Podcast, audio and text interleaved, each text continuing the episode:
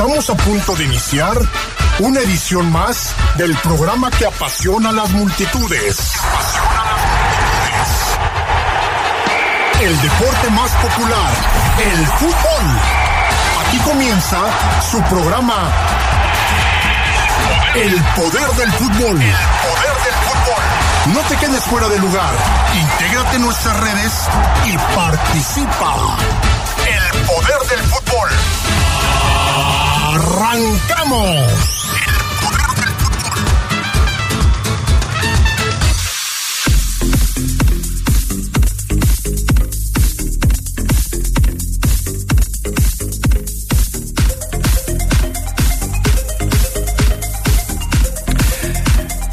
Los Esmeraldas ligan cuatro partidos sin ganar después de caer frente al Monterrey el fin de semana.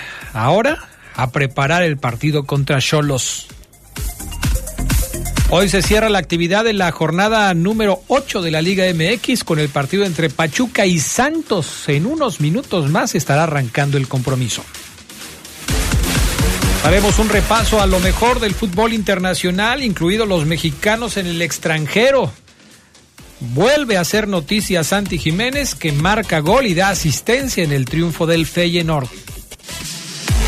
Esto y mucho más tendremos para ustedes esta noche en el poder del fútbol a través de la poderosa RPL.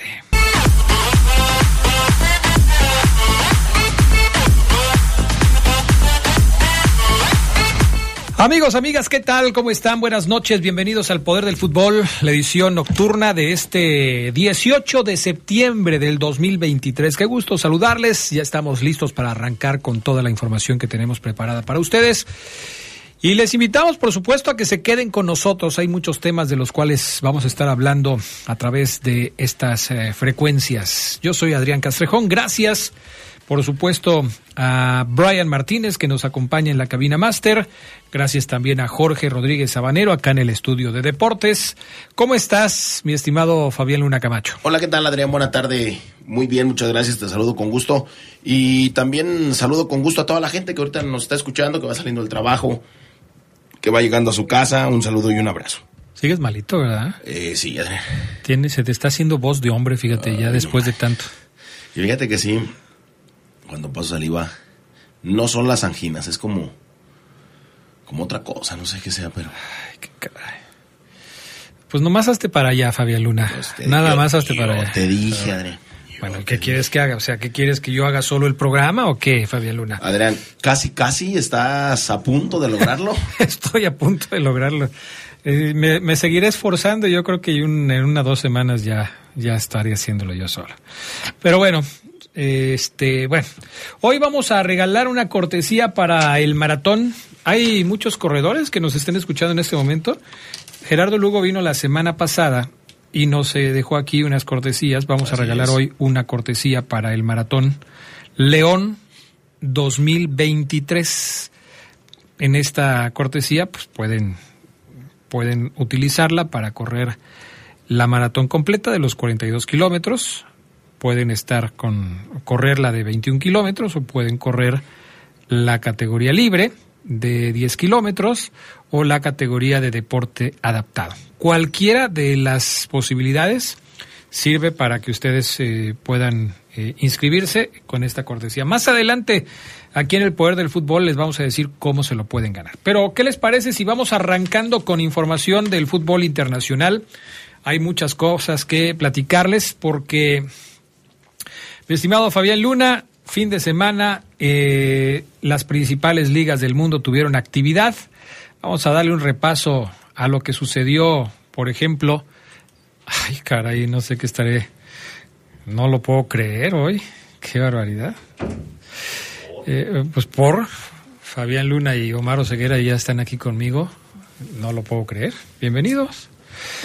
¿No viene el, el Sedox, ya? No, está de vacaciones el Cedox. Está de vacaciones. Resultados de la Liga de España, jornada número 5 de 38. El Rayo Vallecano le ganó 2 por 0 al Alavés. El Athletic venció 3 por 0 al Cádiz. Valencia 3-0 al Atlético de Madrid. Mallorca, con el primer triunfo del equipo del Vasco Javier Aguirre en esta temporada, le gana 1 por 0 al Celta de Vigo. Barcelona golea al Betis 5 goles por 0 sin Andrés Guardado, que estaba lastimado y no pudo jugar en este compromiso. El Getafe derrota 3-2 a los Asuna. Villarreal se impone 2-1 al Almería. Sevilla, que ya contó con Sergio Ramos en la cancha, le gana 1 por 0 a Las Palmas el Real Madrid 2 por, 2 por 1 a la Real Sociedad y el Girona le gana 4 por 2 al equipo de Granada. Son los resultados de la jornada número 5 en la Liga de España. Eh, ahí va el Real Madrid, mi estimado eh, Fabián Luna, comandando las acciones de esta temporada 23-24. Los de siempre, ¿no? Fíjate que a mí lo que me sorprende es que el Girona el Girona. El Girona, Adrián. El Girona está en el tercer lugar de la tabla con 13. ¿Por qué le dices Girona si estamos hablando del fútbol de España? No le dice Girona, tú le dices Girona. Ah, por eso. ¿Por qué le dice Girona, perdón? Si estamos hablando del fútbol de España. Es el Girona, Adrián. ¿Por qué G? ¿Por qué si, si, empieza con G de gato, por qué le dices Girona? Está en español. Es, Girona, no, es, no, no está con J, Adrián. Es como Giovanni dos Santos. dile Giovanni. Pero, Giovanni está en italiano. Girona está en español. Será el Girona.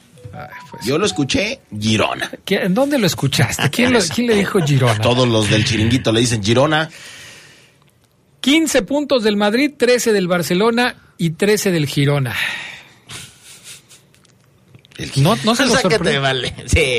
¿No le sorprende que eh, el Girona vaya en el tercer lugar de la tabla con 13 puntos, arriba del Athletic, arriba del Valencia, eh, arriba de, del Atlético de Madrid, del Betis, de todos los equipos que son del Sevilla, que están en la, en la parte alta de la tabla y que son los tradicionales, es, está pasando como lo que pasa en México, ¿no? Que el San Luis, el, los Bravos y algunos otros están ahí dando de qué hablar.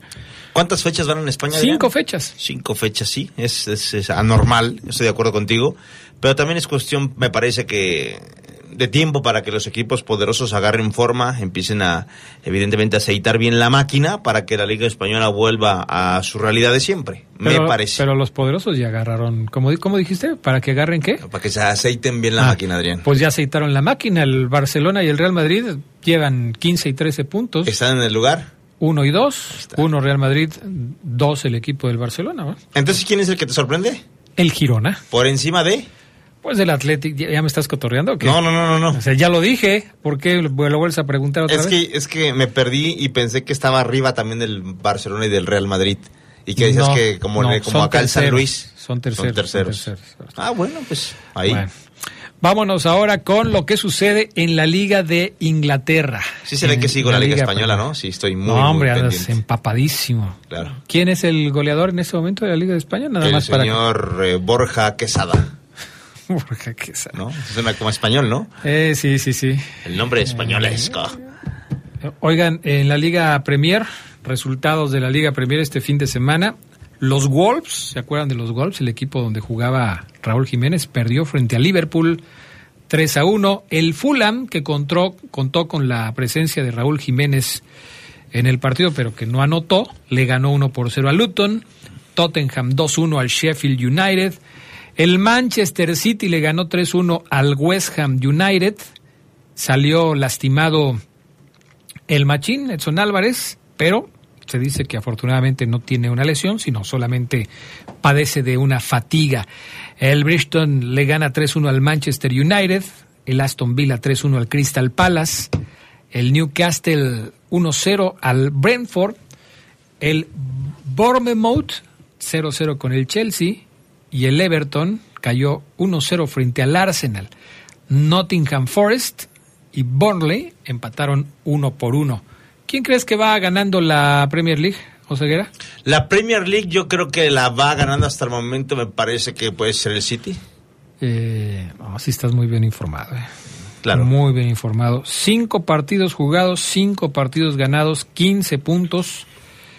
Es el líder de la competencia. Segundo lugar Tottenham con 13. Tercer lugar el Liverpool con 13 puntos. Cuarto lugar el Arsenal y quinto lugar el Bristol. ¿Sí es cierto que tú desde chiquito le ibas al Arsenal, Fabián Luna? Mm, me gustó mucho tiempo, Adrián, en, en mi juventud. Y ya no. No, ya no. Entonces, ¿a quién le vas en la Liga Premier? Mm, no, no tengo ya favorito en la Liga Premier. Uy, no digas eso porque... Sí, fíjate, en la Liga Premier no, no tengo favorito. Me gusta mucho el fútbol eh, inglés, pero favorito así no tengo. Bueno, en fin, así están las cosas en la Liga Premier. Eh, ¿cómo, ¿Cómo estuvieron los mexicanos el fin de semana en Holanda? Fíjate que cansados, Adrián. Terminaron cansados. Eh, mejor vamos a la pausa y ahorita en lo que Fabián Luna recupera la información de los mexicanos en Holanda. Vamos a los mensajes, enseguida regresamos. Manden sus mensajes 477-718-5931. Es eh, la línea de WhatsApp para que se puedan poner en contacto con nosotros aquí en el Poder de Fútbol.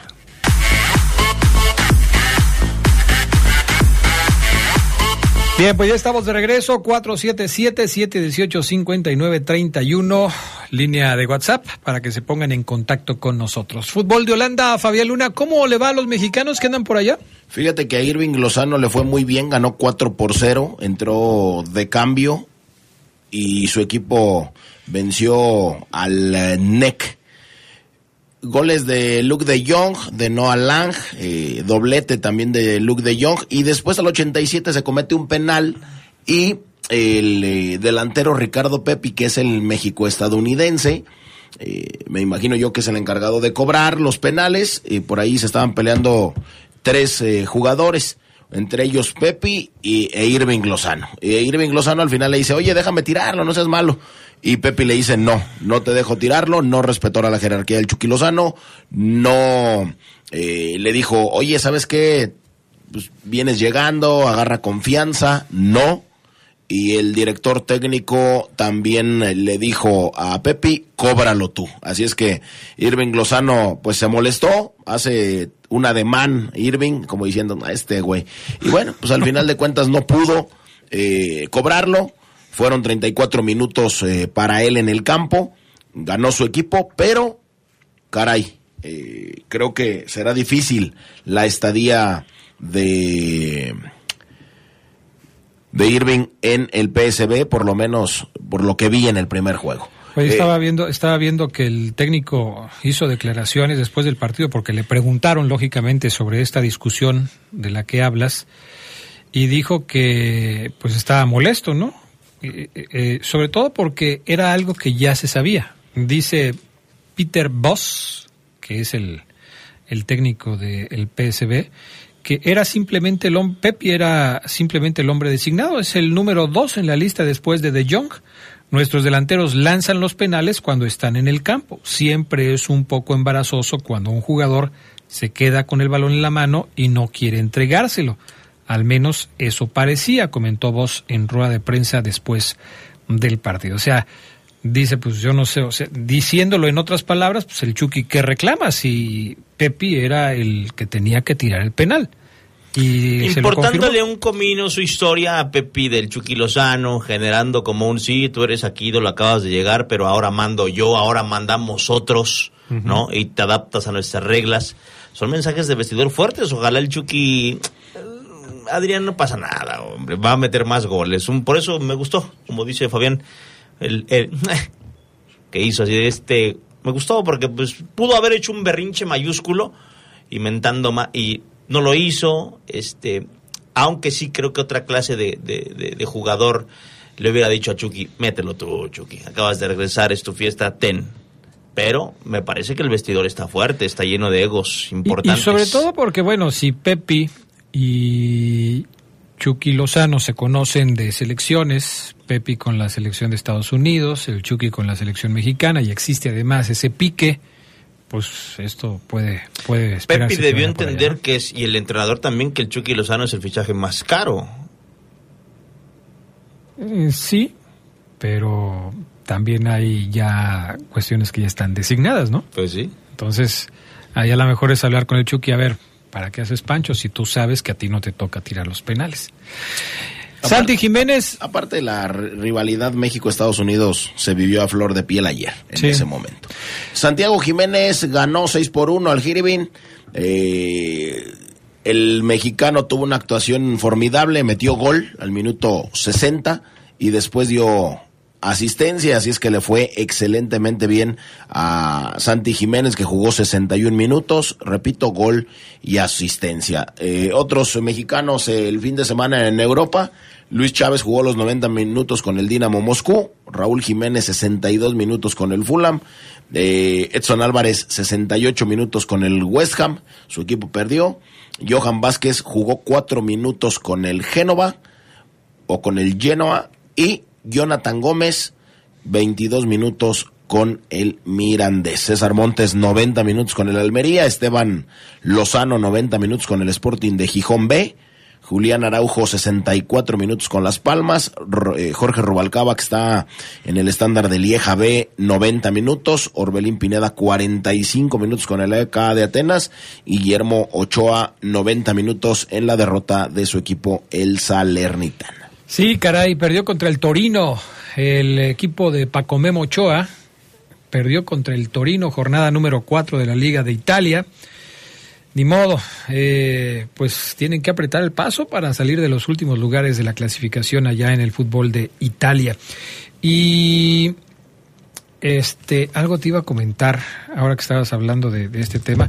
Ah, me iba a ir con el asunto de los eh, mexicanos en la MLS porque pues Carlos Vela ayudó ahí a ganar el clásico del tráfico frente al equipo de Los Ángeles Galaxy. Ganó otra vez el, el equipo de Los Ángeles FC.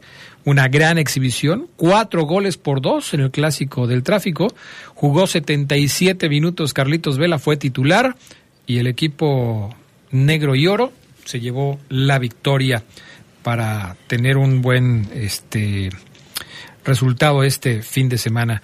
¿Cómo ven si vamos viendo ya los resultados de la liga japonesa eh, de aquí a que venga el Mundial de Clubes? Mm, puede ser, Adrián. Solamente comentarte lo de este jugador que fue eh, suspendido de por vida en la MLS.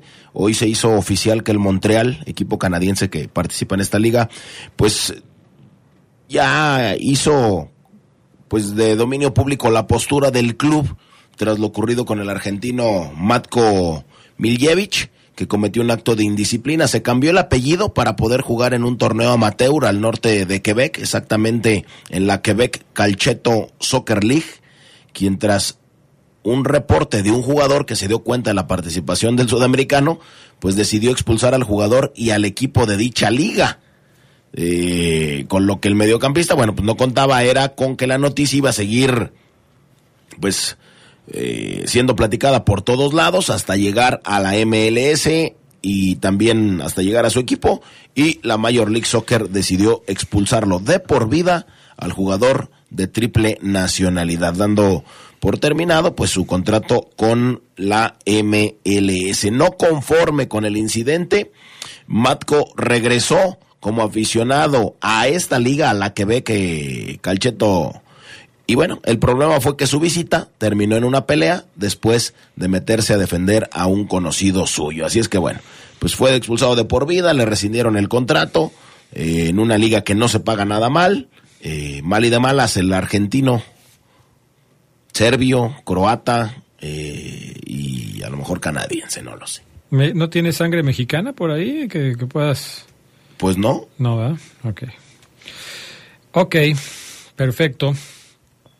Nada más como apunte, ahí les dejamos esto para que vayan siguiendo cómo va el Uragua Reds Diamond, que será el rival del conjunto Esmeralda en la en el Mundial de Clubes. Este fin de semana empató 0 por 0 con el Kyoto Sanga en la liga, pero en la Copa había jugado por ahí el ya avanzó a los a las semifinales de la Copa de, Japón porque le había ganado primero 1-0 al Gamba Osaka y el domingo 10 de septiembre le ganó 3-0 al mismo equipo, al Gamba Osaka, o sea, con un marcador global avanzó a las semifinales de la Copa de Japón.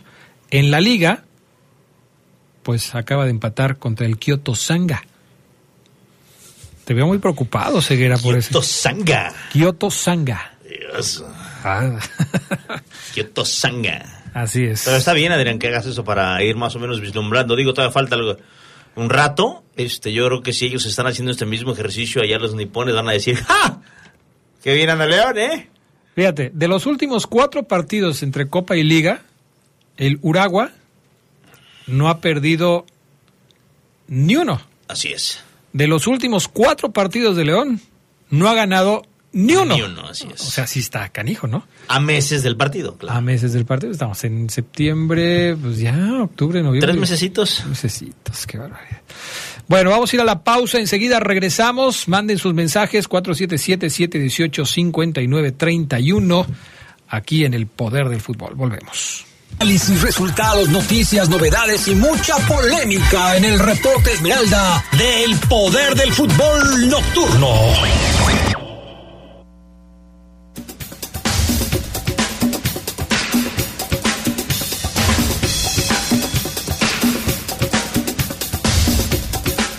Bueno, pues ya estamos de lleno en el reporte Esmeralda del Poder del Fútbol Nocturno. Agradecemos a toda la gente que ya nos empieza a mandar mensajes. Eh, bueno, ya desde hace rato los estamos dejando para leerlos. Ahora que ya empezamos acá con el eh, con el reporte Esmeralda.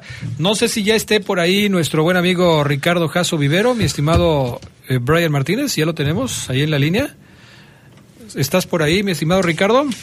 Buenas noches, Adrián, qué gusto saludarte, a Omar, a Fabián y a todos los amigos y amigas del Poder del Fútbol. Gracias, Ricardo, un gusto también para nosotros. Nos preguntan por acá, o más bien nos, nos eh, mandan mensajes, por ejemplo, el 153, Arturo Ramírez de la calle Progreso, dice que el León tuvo un desastroso partido, todo le salió mal.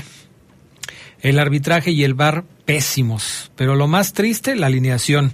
No hay un cuadro definido por el entrenador y agregaría la falta de actitud de los jugadores, dice Arturo Ramírez de la zona centro de la ciudad. Eh, el 250, que se llama Leo, dice, los escucho desde mi taxi de plataforma, todos los días por las tardes y los lunes por la noche, son los mejores. Abrazo, cracks. Pues abrazo, Leo. Gracias por escucharnos y por estar acá con, con nosotros. Taxi de plataforma. ¿de? Así es, así es. Se llaman ya taxi de plataforma. Así se han llamado siempre. Sí, Ok. este, sí, si quieres. ¿De plataforma? De plataforma, de plataforma O sea, ya digital. son como los zapatos, quiero unos zapatos de plataforma. de plataforma. Como Ahora ya los, también los como taxis. los que traes ahí ahorita Así de es, plataforma. de plataforma. Así es. Increíble. Sí, bueno, pues aquí te puedo decir. O sea, así son las cosas, mi estimado Omar Oseguera. Bueno, vamos a empezar con el tema. Eh, seguimos leyendo eh, mensajes en un ratito más, pero Ricardo, eh, un resultado, ya hoy por la tarde platicaba yo con Omar y desde ayer el minuto 45, un resultado que desde luego deja pues muchos eh, muchas preguntas, muchas dudas al respecto de qué va a pasar en el futuro inmediato con, con el León. Sí, desde luego, tiene que ver el tema del arbitraje, muy mal arbitraje de Santander y de la gente que estuvo en el bar, como el señor, ya les había dicho cómo se llama, ¿no? Edgar Morales, ¿se llama? Eh, el, el silbante, bueno, el silbante que estuvo ad- adscrito al bar. Pero en términos generales, eh, ¿a ti qué te pareció eh, el funcionamiento del equipo independientemente de la eh, desastrosa actuación de los árbitros?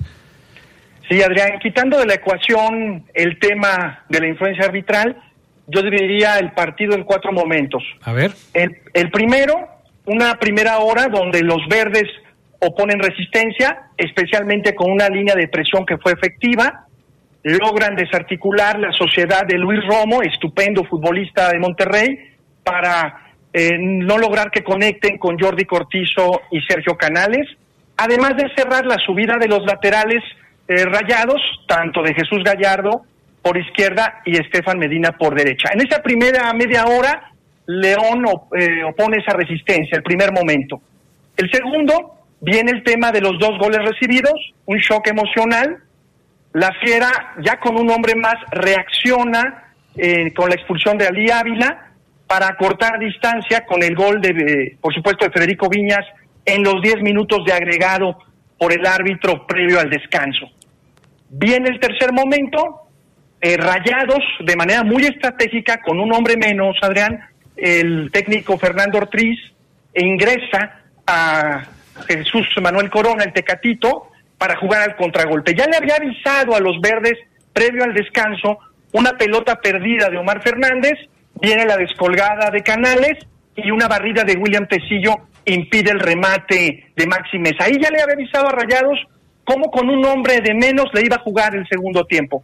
Además, apuesta con Jesús Corona en el segundo tiempo, pero en los primeros 15 minutos, es decir, del minuto 45 al 60, no logra León eh, estabilizarse, tener esa, ese fútbol que tuvo en el primer tiempo en el cierre, y por ende seguía la ventaja de un gol de Rayados. Viene, por supuesto, como cuarto momento, la expulsión de Yael Uribe, igual a condiciones numéricas, Adrián, y en los últimos 25 minutos, León pierde intensidad, va diluyendo su fluidez y es superado ya por los rayados con el gol de Cortizo al minuto 80. Divido este partido en esos cuatro momentos. Sí, muy claros, me parece que tienes razón, son momentos importantes del partido entre Monterrey y León. Eh, por momentos León hizo eh, ver complicadas las oportunidades del Monterrey, hoy en la tarde Omar lo, lo señalaba, pero sí en términos generales me parece que pues Monterrey tuvo el control del partido. ¿Tú cómo lo viste, Oseguera?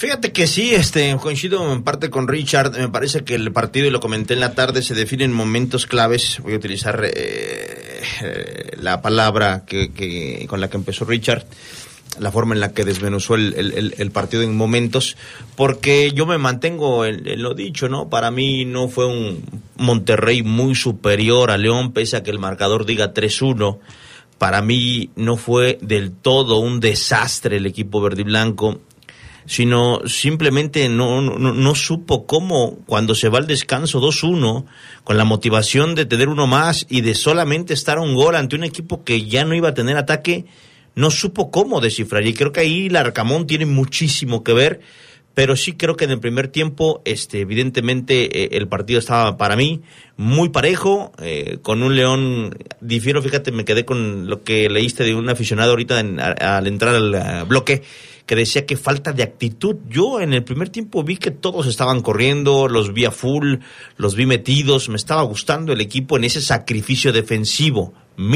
Para sacar a un equipo del, del bache en el que está metido, de las arenas movedizas en las que cayó, mínimo hay que meterle actitud, hay que mostrar otra cara, y me parece que el equipo la estaba mostrando. Sin embargo, pareciera que el tener uno más le hizo más daño a León que el hombre de menos que tuvo Monterrey en el segundo tiempo allá en el gigante de acero. Pareciera que León no supo, no supo qué hacer, eh, dónde explotarlo, eh, con qué elemento y el profe Larcamón empezó a hacer cambios moviéndole al caldo y no le dieron resultados.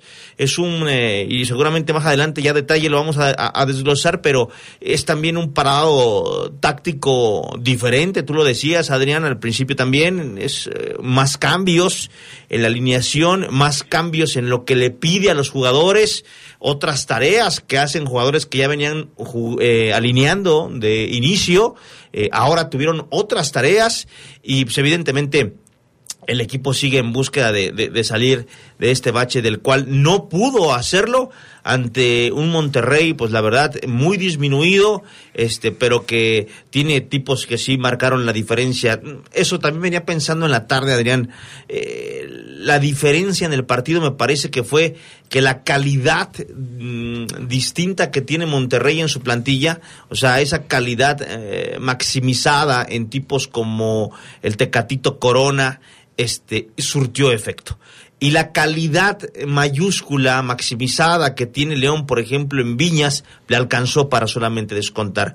El diente es de los jugadores que yo vi haciendo funciones distintas a las de partidos anteriores. Vi a un Elías que está corriendo como si el chavo estuviera debutando, o sea, es un Elías Hernández que lo están poniendo a correr como si tuviera tres años en el fútbol profesional y ya es un veterano que que se está pues desgastando de más o está corriendo la milla, mínimo poniendo el ejemplo, pero no le está alcanzando al equipo de También la calidad cuenta bastante.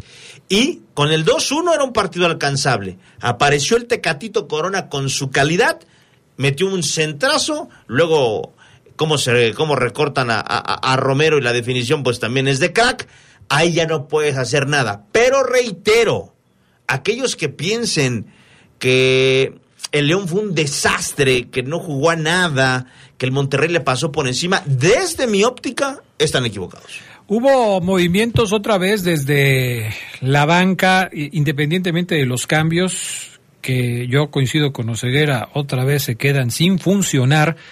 De entrada, eh, Ricardo, el planteamiento que utiliza el técnico Ricardo Larcamón, sobre todo tomando en cuenta las ausencias que tenía, como por ejemplo la de Barreiro, que es, me parece, en este torneo de apertura, el mejor elemento con el que puede contar en sector defensivo y su ausencia, por supuesto, se nota. Decide jugar con, eh, con Adonis Frías en la zona de la defensa central, eh, con Tecillo, con Osby, con eh, el avión Ramírez, y luego no pone a jugar al perro Romero de inicio. Pone, y a ver si estoy bien, y ustedes vieron lo mismo que yo y los amigos del auditorio también, pero pareciera que pone por ahí en esa zona a Omar Fernández para dejar al plátano, para dejar al Diente López y para dejar a Viñas como los tres hombres más adelantados del equipo en esa función de tratar de horadar la defensiva del equipo de Monterrey. A ti de entrada, ¿qué te parecieron las decisiones que toma el Arcamón en el, eh, en el armado del equipo, en la, en, la carta de presentación, los 11 titulares con los que enfrentó al equipo de Monterrey? ¿Era lo mejor que podía hacer tomando en cuenta el plantel con el que cuenta? Ante el mal momento, Adrián, sin duda el Arcamón intentó sacudir al equipo. Eh, por ejemplo, un dato, Lucas Romero tras sus dos partidos de castigo y este es el tercer encuentro que no inicia. Sin duda, en los entrenamientos no está la intensidad ni en los partidos de Lucas Romero y viene esa gran novedad que tú mencionas y que coincido contigo, la función, el rol de Omar Fernández, el colombiano, lo probó así en el segundo tiempo contra Guadalajara, algo le gustó el partido amistoso y ubica como pivote fijo a Iván Rodríguez y en esas funciones mixtas de enlace, en esos 30 minutos eh, iniciales, lo, favorable para Omar Fernández eh, fue que en esa función pudo darle algo para poder competir al menos en ese primer tiempo. ¿Dónde está, digamos, el área crítica eh, o censurable para Omar Fernández? Las pelotas que entrega y que provoca transición. Si algo le duele a León y Monterrey lo volvió a evidenciar, es el contragolpe. Tras la pérdida, cómo le dañan, cómo le castigan, a los verdes en el regreso a su propio campo. Y otra novedad que destacaría, Adrián, es eh, la ubicación de, por supuesto, Nicolás El Diente López. Deja la banca Ángel Mena, independientemente de la fecha FIFA, de los viajes, de los pocos minutos que tuvo con la selección de Ecuador, pero el intentar ya algo diferente por derecha al, al Diente López, aunque no esté en su mejor nivel, eso al menos a mí me agradó lo que pudo dar físicamente eh, Nicolás López y Alvarado en esa eh, función que tiene de presionar y que en los primeros 20 minutos, si no fuera por intervenciones de los defensas de Rayados, estuvo cerca de rematar al arco. Falta, por supuesto, eh, tiene esa gran movilidad Alvarado, Alfonso el Plátano Alvarado. Y en el caso de Frías, ante la ausencia de mm, Steven Barreiro, no tiene otro central por derecha. Obviamente Pedro Budip es un proyecto, como lo han dicho, para la sub-23 y, con el tiempo será. Y bueno, pues tuvo que aliviar a, Donis Frías, ¿quién más? Eh, nos hubiera gustado ver a Paul Belón, pero él es zurdo. Solo como los apuntes de este once inicial, Adrián. Fíjate que el viernes eh, platicaba yo aquí con Oseguera, y seguramente la gente que nos escucha lo recuerda, eh, sobre la posibilidad. ¿Te acuerdas, Oseguera, que tuvimos aquí una larga discusión sobre si sí podría poner a otro jugador en la lateral de la derecha? ¿qué te dije que iba a pasar? O sea, no le va a mover el Arcamón, no, no va a poner a otro a jugar en esa posición. ¿En la lateral? Eh, no, en la central por derecha. ¿Jugadonis? Por eso, pero no puso a Tecillo, que decías, ¿por qué no pone a Tecillo y saca a Adonis? Pero es que Adonis tampoco había jugado como central por derecha, Adrián. Sí, pero el asunto era Tecillo. Tú me decías, ¿por qué no quita a Adonis y habilita a Tecillo? Te dije, seguramente ya entrenó, ya trabajó, ya lo vio, ya platicó con él y por alguna razón no contempla a Tecillo como una posibilidad de jugar como central por derecha. Para mí no es algo que... O sea, te entiendo, te entiendo lo que me quieres decir, pero para mí es claro y, fundamental y lo voy a decir. Adonis juega porque es argentino. Listo lo dije. Adonis sigue en el 11 porque es compatriota. Porque llegó, porque yo lo pedí, porque tiene que jugar. Pero bajo ese argumento, Romero también tendría que haber iniciado, ¿no? Voy con Adonis, Adrián, porque a lo mejor también, obviamente, se fusiona con la falta quizás de confianza que le tiene a Pobelón, que contrasta con las declaraciones luego del profe cuando dice que Belón está entrenando muy bien y que no ha jugado lo que merece. A mí me brinca mucho eso.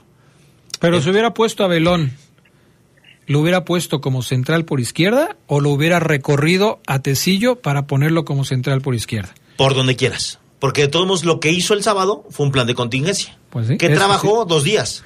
Sí, pero a mí me queda claro que a Tecillo no lo va a poner como central por derecha, pase lo que pase, falte quien falte y, y, y estén las cosas como estén.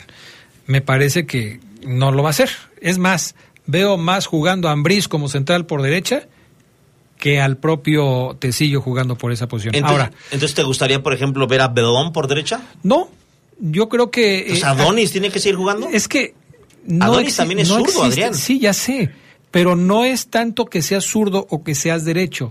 Yo creo que el técnico ve los perfiles y cómo los manejas como para saber si te pone por derecha o por Pero izquierda. Adrián Adonis no hace maravillas como Inde- por no, derecha. pues ya lo sé, pues a- a- lo hemos lo hemos platicado aquí muchas veces, pero por alguna razón el técnico ¿Ya te la di? considera, bueno, esa es la razón que tú esgrimes. Así es. Puede ser que tengas O sea, razón.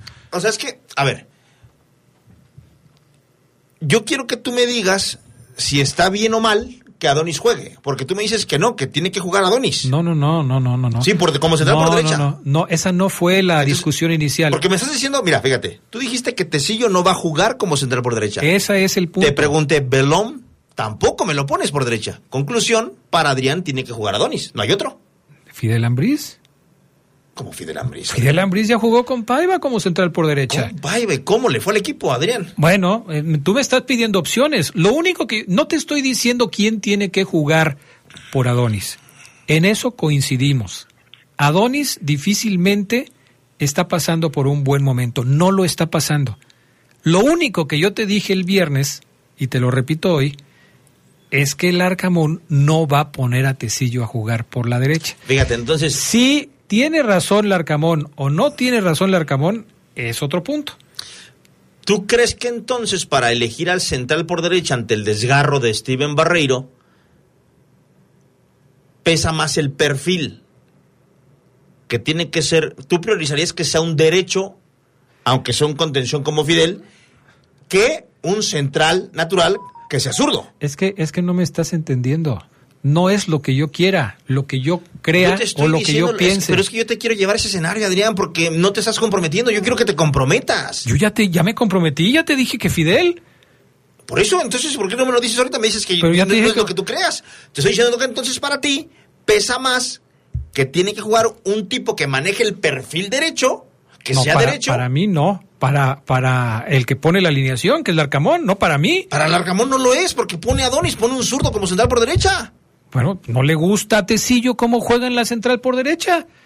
A ver, vele a explicar a él y vele a pedir explicaciones a él de por qué no pone a Tecillo ahí. Yo ¿A mí por qué me dices? No, o sea, yo te Yo, entiendo. yo, yo, ¿yo qué? Si yo no lo pongo. Yo te Yo, entiendo. nada, yo lo único que te dije es, no lo van a poner como central por derecha. Tú, tú me diste una opción muy clara, que pongan a Tecillo por derecha y que pongan a Belón como central por izquierda. O Belón por derecha y Tecillo por izquierda. Adonis Cualquiera de tiene que dos. ir a la banca. Pues tiene. Convence al Arcamón. Te voy a dar una pausa para que vayas y hables con él y le digas, señor Larcamón, está usted equivocado. Tiene que cambiar de idea. Mensajes y regresamos con más del poder del fútbol a través de la poderosa.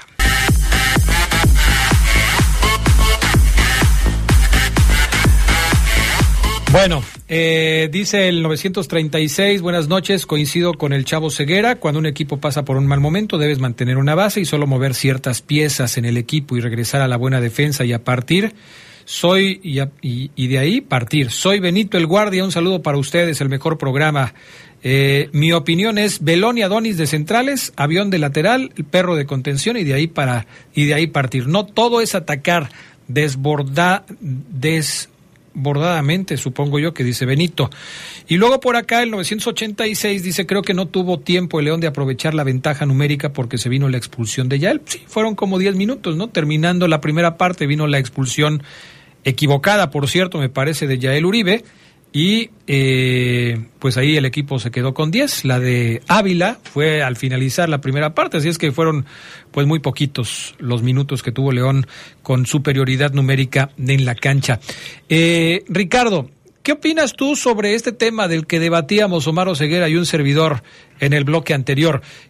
¿Qué sugerencia le darías al señor eh, Larcamón en el tema de la defensa, porque es evidente que León sigue padeciendo. El sábado le metieron tres goles. Ok, quítale el que no debió contar, el autogol de Osvaldo Rodríguez, pero le metieron tres. ¿Qué debería hacer León para mejorar en el aspecto defensivo? Si revisáramos cada gol, Adrián, vemos situaciones muy puntuales que sin duda tiene mucho trabajo el cuerpo técnico del Arcamón. El primer gol, independientemente del tema de la pelota en movimiento cuando es el saque de meta del arquero Andrada, ¿cómo se genera el gol? Viene una falta Viñas, qué jugador, por cierto, Viñas, provocando las faltas, de una falta vino el gol, por cierto, apoyándose, habilitándose, pero el primer gol del equipo de Rayados es una falta sobre Viñas. Viene el cobro de Elías Hernández, Adrián, viene un remate terrible, muy defectuoso de Tecillo, e inmediatamente viene el despeje de meta del guardameta argentino. Ahí el, gran error, digamos, si, ustedes pueden observar la jugada, más allá del error arbitral, es nadie se para en un, en un eh, básico eh, enfrente de la pelota para que no despeje y a partir de ahí viene la pelota larga a la izquierda para la transición. De tal suerte que una de las grandes correcciones es esa. En transición, en contragolpe, el equipo sufre muchísimo. Y ahí es no nada más de los defensas. Tiene que ser de todo el equipo porque no puede ser que tú atacando te hagan el primer gol independientemente del tema arbitral. El segundo gol, cuando viene toda la discusión eh, arbitral eh, de la mano, eh, obviamente de previo a la mano de David Ramírez, hay cerca de ocho minutos que el partido se suspende por una lesión de Osvaldo Rodríguez, que lo atienden. Cuando se reanuda el partido, viene inmediatamente un centro desde el sector derecho, un mal despeje de David Ramírez y luego la mano que provoca Jordi Cortizo. Ahí estaban emocionalmente totalmente desubicados los jugadores porque pasó todos esos tiempos pensando en el tema arbitral y luego reciben en la reanudación el segundo con, con el penal marcado ya posteriormente en el videoarbitraje. Y después vamos al tercero, Adrián. Eh, viene en medio campo una circulación hasta cierto punto de Monterrey a medio ritmo y en ese momento eh, viene eh, eh, Romo, quien habilita a un futbolista que acababa de ingresar con un gran desequilibrio como es el ecuatoriano Joao Rojas, y se quita de la marca a, tanto a William Tecillo como a Fidel Ambriz. Luego viene, por supuesto, la pelota a la derecha con Tecatito, lo que deshizo desafortunadamente para Oscar Villa, y después el servicio donde no logra cortar Romero y viene una gran definición. Pero ¿dónde viene el detalle? En que Fidel y por supuesto eh, Tecillo dejan pasar al rival eh, de tres cuartos de cancha y después con superioridad numérica en el área te remata Jordi Cortizo. Varios detalles, no solamente es una pieza para mi gusto, es toda la estructura cuando no se tiene pelota. Eh, me parece muy bien el apunte, Ricardo, porque nos hemos quizás puesto mucho énfasis en el tema de la línea de cuatro al final, que si línea de cinco, que si línea de cuatro, que si Adonis está mal. Pero sí, o sea, a final de cuentas, pues el equipo tiene que aprender a defender desde la primera línea, con el pressing, dejando eh, pocas posibilidades al equipo rival para que pueda salir con la pelota dominada, estar bien parado en la cancha para evitar dar espacios al rival y todo este tipo de cuestiones que me parece que le está costando trabajo al conjunto Esmeralda. Eh, en ese sentido, eh, tendrías que escoger, Roseguera, a los mejores futbolistas como para poder hacer ese trabajo de complicarle la salida al rival, tanto en el medio campo como en la última zona, y no permitir que el, rival tenga tanta posesión de pelota y, y te puede hacer daño. ¿Está jugando con los que tiene que jugar el técnico para cumplir con esta función? Mira, es muy interesante ese tema, Adrián, porque eh, en base a ese objetivo de tener recuperadores de pelota en la cancha contra Monterrey, el profe Larcamón puso a jugadores que no tienen tan llena esa casilla de recuperación de pelota. O sea, contra Monterrey, si vemos la alineación, Adrián, había cuatro defensas y un contención natural como, como, como Iván, cinco jugadores, Cota seis, y los otros cinco, los otros cinco jugadores tienen una vocación ofensiva brutal, que pueden tener sacrificio. Una cosa es que tú tengas sacrificio y persigas al lateral, persigas al contención, le tapes la salida, eh, hagas recorridos larguísimos de 20, 25, 30 metros a zonas donde normalmente no tienes que ir, pero como el entrenador te lo pide, lo hagas. Pero otra cosa, Adrián, es que tengas recuperación y que el equipo sepa qué hacer después de que recupera la pelota.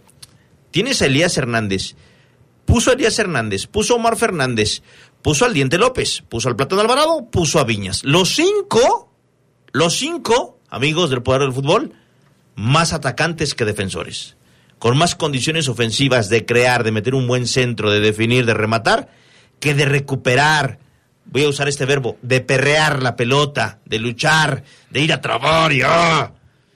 Si el Arcamón quiere eso, eso lo tendrán que hacer. Y eso es lo que veo en Elías Hernández hoy, por ejemplo. No sé si Elías en una plática de café te diga que está contento con lo que está haciendo. Lo hace porque es un profesional. ¿Cuándo vimos a Elías Hernández correr así en sus mejores épocas en el León? Difícilmente, difícilmente. El Diente López, como lo decía al, mediodía, metido en el primer cuarto de cancha de León intentando tapar la línea de pase, bloquear los circuitos de Monterrey. Ok, a todos nos gustó, a mí me gustó. Si eso va a ser el Diente López, vamos a acostumbrarnos entonces a un Diente López que se va a desgastar más de lo normal o de lo que veíamos en Tigres cuando era un atacante y vamos a, verlo seguramente salir de cambio o no terminar los partidos o no rendir los 90 minutos con eh, el fondo físico este con mayor efectividad. ¿Por qué? Porque va a ser recorridos defensivos más intensos. Yo pregunto, ¿no sería mejor que el Arcamón se dé cuenta que a lo mejor no tiene esas piezas para hacer ese esa presión alta, Adrián, Richard, amigos? A lo mejor no las tiene, porque una cosa, repito, es que cualquier jugador lo haga, ¿no? Lo hace Plátano, lo hace Viñas. Si me pone a mí, lo hago yo. Si le dice a Richard, Richard, tú vas a jugar aquí, pero quiero que corras y presiones y me trates de recuperar la pelota en territorio enemigo, lo va a hacer Richard, lo va a hacer Adrián. Pero otra cosa es que el jugador tenga esa vocación y cuando recupere el equipo conecte, el equipo, no sé si sea cuestión de tiempo también, a lo mejor, pero ya se fue gran parte del torneo, o sea, el torneo ya, ya, ya tiene sus añitos, ya no es un bebé el torneo, ya no es un niño, ya no es un infante, ya no es un adolescente. No sé, y, y yo pregunto simplemente, si no sería bueno que el Arcamón cambie a la mejor de estrategia y no busque presionar alto, porque no le está dando. Lo ha intentado, amigos, y no le está dando. Adrián Castrejón lo dijo ahorita. Ahorita, cuatro partidos y no ha ganado el equipo. Buscando recuperar la pelota en territorio enemigo. No, Ceguera, es que me tengo que morir con eso, eh, a eso juego yo. Ah, ok. Ok, si el, si el entrenador hace bien en bancar su idea y en hacer que el equipo juegue adelante, ok. Vamos entonces a acostumbrarnos, y yo me voy a acostumbrar a ver a un Elías de 60, 70 minutos, a full, que a lo mejor ya no llegue a un pase, al, a, un pase larguísimo al último cuarto porque el físico ya no le va a dar, a un Diente López quizás más lejos de Viñas, que de lo que uno pudiera imaginar cuando vimos que los dos iban a jugar juntos, ¿no? Vamos a imaginar entonces más separados, con un plátano Alvarado haciendo la de Víctor Dávila, asumiendo un rol importante el plátano. Vamos acostumbrándonos. Yo no sé si al equipo le alcance, Adrián, si esa es la estrategia y si ese es el objetivo. No lo sé. Hoy lo dudo bastante. Entonces yo pregunto, ¿no sería mejor que mute, que cambie, que transforme la idea? Esperamos, muchachos, aquí. A ver, presionamos de tal a tal minuto acá. Ahora, ¿sabes qué? No podemos, aguantamos, aguantamos aquí, nos paramos bien. No sé, Adrián, porque veo al equipo sí correr mucho a full, pero sigue sin generarme, Adrián, siete, ocho oportunidades de gol en un partido. Y eso, eso, pues evidentemente es lo que el aficionado de León quiere, que su equipo, si bien pierda, yo decía la forma iba a ser importante, si bien pierda es porque Andrada sacó tres o cuatro, la defensa se barrió en cinco o seis, no pasa, no pasa. ¿Cómo lo ves, Ricardo? ¿Qué te parece la propuesta de Oseguera? Lo, lo que elabora Omar es, es cierto. Eh, ahora, cambiar un sello de un técnico a la mitad del torneo, a tres meses del Mundial de Clubes, lo veo muy difícil. Eh, eh, independientemente de lo que bien Omar de, eh, desarrolla y argumenta en el sentido de la plantilla que tienes, si es compatible o no con el sistema que desarrollas. Y el ejemplo que dio de Elías Hernández es muy claro, porque todo el partido Elías contra Monterrey fue perseguir al lateral que sube mucho, que era eh, de su lado Estefan Medina. Esa fue la función. Incluso el gran ejemplo, Adrián, fue cuando viene el cambio donde lo eh, releva, por supuesto, Yael Uribe, que era una apuesta interesante. Elías estaba fundido, obviamente. Tiene 36 años de edad y hoy tiene una función, ciertamente, como lo aclara y lo define muy bien Omar, de desgaste. Pero ese es el sistema. Hoy por hoy, entonces, una de las grandes hipótesis, si uno dijera, ¿por qué este equipo funcionaba el torneo pasado o hasta con CAFAB y este no?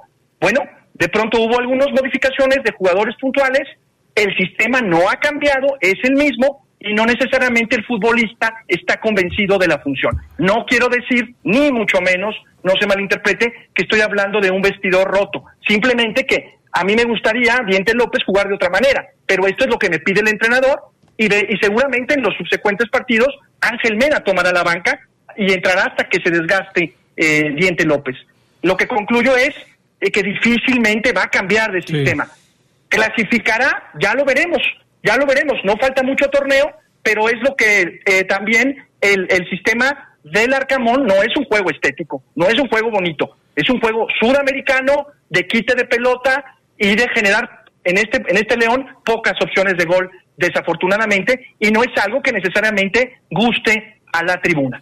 Sí, definitivamente. Eh, yo veo algo similar. Eh, son ideas, los técnicos tienen su idea y difícilmente la van a cambiar. Eh, es como lo que platicábamos de, de pues él tiene su idea y difícilmente la va a cambiar. Eh, igual su sistema de juego, pues quizás sea eh, muy poco tiempo el que tenga para intentar hacer algún cambio. ¿Algo más que nos quieras comentar, mi estimado Ricardo, antes de, de despedirnos? solamente de manera fría, estadística, Adrián registra ya su cuarta derrota de la competencia a los verdes.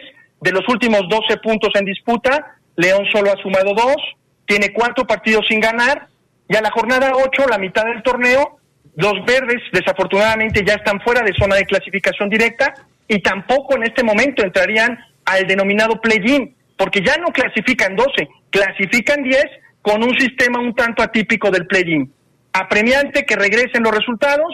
Está cinco puntos hoy del sexto lugar, que es Guadalajara, y a tres puntos del play-in. Una, sin duda, un momento de nubarrones para el conjunto Esmeralda. Y, otro dato, no ha podido ganarle el Arcamón al Tan Ortiz en todos los enfrentamientos que han tenido, no ha podido ganarle el Arcamón. Al Tano. La primera vez que se enfrentaron fue en la Apertura 2022, cuando el Arcamón dirigía al Puebla. Perdieron 2 a 1 en la cancha del Estadio Cuauhtémoc frente al equipo del América. Después vino aquel enfrentamiento eh, que ya todo el mundo recuerda del torneo anterior, en donde empatan a dos en la cancha del Estadio Azteca, con la playera rota del Arcamón y, esa fotografía que seguramente se va a volver icónica, caminando frente al, al, fotógrafo. Y la más reciente ocasión, pues ha sido con el eh, eh, dirigiendo al equipo de Monterrey, en donde le gana 3 a 1 al eh, técnico Nicolás Larcamón. Le ganó cuando dirigía al Puebla y dos veces dirigiendo al, eh, digo, las últimas dos veces, una dirigiendo al América y otra dirigiendo al Monterrey. Ni modo, algo tendrá que pasar. ¿Algo más, mi estimado Ricardo? Solamente eso, que tengan muy buena semana y bueno, será una semana de mucha meditación y de cerrar pilas para el equipo del Arcamón. Definitivamente. Gracias, Ricardo. Gusto saludarte como siempre, ¿eh? Igualmente, un abrazo, buenas noches. Cuídate, vamos a la pausa, regresamos enseguida con más del poder del fútbol a través de la poderosa. Bueno, pues ya estamos de regreso. Eh, dice el 936 que mandó su mensaje incompleto porque está trabajando. Igual lo repito, centrales Adonis y Belón, laterales Tecillo y Avión, contenciones Romero y Jefecito. Ya ahí bien parados atacamos. Es mi humilde opinión. Soy Benito el Guardia, estoy trabajando. Una disculpa por mis mensajes a medias. Saludos. Eh, otro buen amigo, el 209, dice, buenas noches. Vengo manejando. No, pues primero termina, ¿eh? Termina porque si no, este, no, no vayas a tener ahí algún problema. El 107, acertado el punto de vista de Omar. Tu mensaje anterior, 107, no, no sé a qué te refieres con lo del juez. Así es que ahí nada más te lo, a ver si nos puedes aclarar porque no te entendí absolutamente nada. Eh, el 734 dice, buenas tardes, eh, el material humano no le alcanza eh, cuando dejan solo... No, hombre, eso no tiene nada que ver. A ver, acá, este del 290... el argumento de Oseguera está fuera de lugar, que no le pasaron por encima. Es como el, el boxeador que pierde por nocaut y él puede decir, bueno, mínimo no me tumbaron los dientes, pero al final de cuentas es una derrota no es necesario que le pasen por encima. No, pues no, no, no es necesario. Así es. Yo nada más analicé el partido. O sea, y te equivocas. Hablaste de boxeo, creo que sabes poco. No es lo mismo perder una pelea por decisión unánime eh, o por decisión dividida, en donde un juez está a tu favor y los otros dos del otro boxeador, a que te manden a la lona en el asalto 1 o en el 12. No es lo mismo, bebé. Y si no, preguntan a los boxeadores si vuelven a conseguir una pelea importante o si les dan la revancha. No es lo mismo. No metas al boxeo, por favor. 361, que es eh, Fernando López Durán, dice, el León es el peor equipo de la liga. No genera táctica, no genera técnica, no genera fútbol, no genera nada. Acuérdate del Necax, Adrián. Bueno, eh, este tema que dice el 550 lo dejé yo para hoy en la noche y sí me gustaría platicar eh, sobre este tema porque dice, ¿creen que ya se le acabó el crédito al Arcamón? ¿Te acuerdas que hoy en la tarde estábamos platicando de ese asunto? Así es. El Arcamón ya tuvo su primer torneo con la Fiera, prefirieron darle todo el peso a la Conca Champions que a la Liga. La Liga pues terminó yéndose al bote de la basura, pero León resultó campeón de la Conca Champions. Y ahora, pues eh, de acuerdo a lo que platicábamos al principio de este, torneo, de este torneo, pues el León eh, privilegia el tema de regresar a la liguilla, pero también tiene que prepararse para el Mundial de Clubes. Tú decías hoy en la tarde, Omar Oseguera, aguas, que el Arcamón pudiera irse antes de terminar el torneo. Caray, ¿se le acaba tan rápido el crédito al Arcamón? ¿Así de plano? A mí me parece que sí, Adrián. Porque eh, una cosa es eh, que el crédito se te acabe, no sé, de manera agónica, que otras circunstancias no se te den, que tengas bajas por lesión, que la plantilla se se te no se te complete o se te incomplete, mejor dicho, en momentos claves del torneo eh, y tengas excusas, argumentos para decir que tu equipo no jugó bien o no está jugando bien. Argumentos para decir que tu equipo no está jugando bien. A veces pasa. No tienes a un jugador, no tienes a dos jugadores, no tienes a tres titulares, muchos jugadores en selección, se te lesionaron en selección, como ya le ha pasado al León en otros años, cuando jugadores iban a selección y venían lesionados. Hoy no hay, Adrián, o sea, hoy el que está juega poco, eh, hoy tienes, eh, sí, a Iván Moreno y a Barreiro hoy lesionados de, de tu once titular, lo entiendo, pero los tuviste eh, en, en esta, en, en, gran parte de este bache, los tuviste. No es que el bache comenzó desde que ellos están lesionados, lo cual entendería quizás un poquito, pero ya los tuviste y con ellos también el equipo se vio igual o peor que este fin de semana. ¿Por qué creo que el crédito sí se le está acabando? Si fueran unas maquinitas, amigos, de Street Fighter, esas que jugaba yo de niño a mis 8, 9, 10, 11 y 12 años, donde nadie me sacaba, yo con Ryu, nadie, no había quien me sacara. Inclusive llegué a León, aquí a León, Guanajuato, con 14 años de edad, Me dijeron que en el centro había maquinitas. Fui al centro a jugar maquinitas y tardaba yo horas jugando porque no me podían sacar en el, en el Street Fighter Marvel Capcom. Sí se llamaba así, creo. Con mi dupla eterna de Rio y Wolverine. No me sacaba nadie. Jugando, haciendo, eh, abro este paréntesis del videojuego porque me van a entender los gamers, los que, los que jugaron como yo eh, esa maquinita. Al Arcamón le queda una fichita, para mí, tac, una fichita con tus dos vidas, Adrián, con, con tus dos rounds. Round one, fight. Puede perder y le va a quedar un segundo round. Y si lo, y- imagínate que le ganan perfect. Adiós. Se acabó. Yo sí creo hoy, seriamente lo creo, amigos. A menos que Chuchín nos esté escuchando y Chuchín, que eso sí, lo sé, es muy de palabra. Si Chuchín le dio, le dijo al Arcamón, pase lo que pase, Nicolás, jugando pádel, jugando pádel, profe Nico, ya sé que está jugando pádel y que lo hace muy bien. Ahí con Chuchín a veces, o no, no sé si Chuchín juega pádel, es más de golf. Pero, si Chuchín le dio su palabra a Adrián Alarcamón de ir al Mundial de Clubes, ir a Arabia Saudita, pase lo que pase, León puede quedar último y no lo corren. A menos de que Chuchín le haya dado su palabra, o sea, le haya dicho, Nico, gracias, gracias por esta Conca Champions, estate tranquilo, pase lo que pase, vamos al Mundial de Clubes, ¿sale? Utiliza ese torneo para llegar en buen nivel. Que puede ser una charla así, ¿eh? No es tan alocado esto que estoy comentando. Sin embargo, si Chucho se maneja como la mayoría de los directivos del fútbol mexicano, amigos, que no hacen eso, que esperan a ver cómo llega el equipo, y si no, pregúntenle a Paunovic, que hace cuatro semanas era líder del fútbol mexicano, y hoy a Paunovic ya lo quieren correr de Chivas. Al tipo que a Chivas lo hizo protagonista el torneo pasado, ya lo quieren correr de Chivas, a Paunovic. Larcamón me parece que si no levanta el equipo, lo pueden echar. A mí sí me parece, Adrián. Y no sería locado, y no sería injusto, y no sería es que están cortando un proceso. No, porque yo entiendo que el profe nos diga que sigue en construcción. Lo entiendo perfecto, profesor, que la palabra construcción es como su, su, su lema. La construcción de un equipo que estaba en el horno, en el hoyo. Lo entiendo perfecto. Sin embargo, si estuviera en construcción, profe, no hubiera ganado Conca Champions. Si no tuviera calidad, el equipo León no hubiera ganado la Conca Champions, amigos. O pero la Conca Champions la ganó el Atlante también. Todos ganan la Conca Champions. Ah, bueno. Ok, válido. Cualquiera gana la Conca Champions. O el Atlante la ganó. Ok.